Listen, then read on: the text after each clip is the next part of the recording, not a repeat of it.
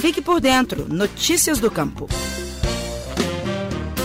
A tradicional Semana do Fazendeiro da Universidade Federal de Viçosa começou nesta segunda-feira, dia 12, e segue até a próxima sexta-feira com uma extensa programação. Em função das restrições impostas pela pandemia, o evento será realizado totalmente de forma online através de site próprio que é www.semanadofazendeiro.ufv.br. De acordo com o reitor da Universidade, Demetrios Davi da Silva, o formato virtual vai permitir uma ampliação do público do evento este ano. A programação elaborada pela Pró-Reitoria de Extensão e Cultura do UFV e seus parceiros internos e externos está muito rica, contemplando 279 cursos de extensão, 35 conversas com especialistas, torneio leiteiro, leilões e exposições virtuais de carros antigos, shows com o coral do UFV,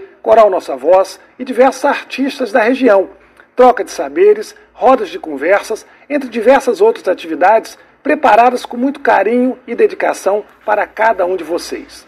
Além de tudo isso, em função das possibilidades trazidas pelo fato do evento estar sendo realizado em formato virtual, teremos a participação de 150 agricultores de diversos países da América Latina, tornando a Semana do Fazendeiro um evento internacional. Durante a Semana do Fazendeiro, a Emater MG vai promover diversas atividades.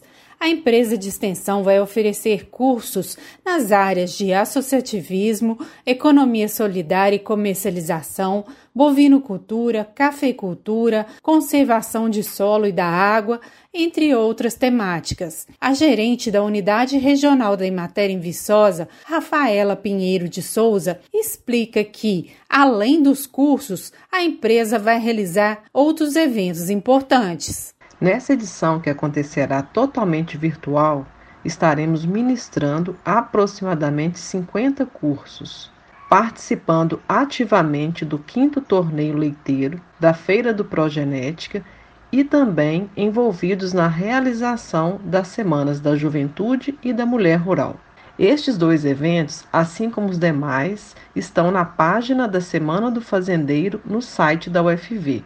A Semana da Juventude Rural busca fortalecer o papel da juventude no campo, promovendo condições para que os jovens participem do planejamento das propriedades e oferecendo a eles novos conhecimentos. Este ano, o evento teve palestras sobre a importância do jovem empreendedor para o futuro do Brasil, com a professora Viviane Lírio, da UFV a live contou ainda com as presenças do diretor-presidente da Emater MG, Otávio Maia, e do pró-reitor de extensão da UFV, José Ambrósio Ferreira Neto. Os dois participam ainda da live da Semana da Mulher Rural, que acontece nesta terça-feira, às três horas da tarde, no canal da Emater no YouTube. No webinar, a pedagoga Maria Auxiliadora Carvalho fará uma palestra sobre os desafios da mulher rural nos tempos atuais.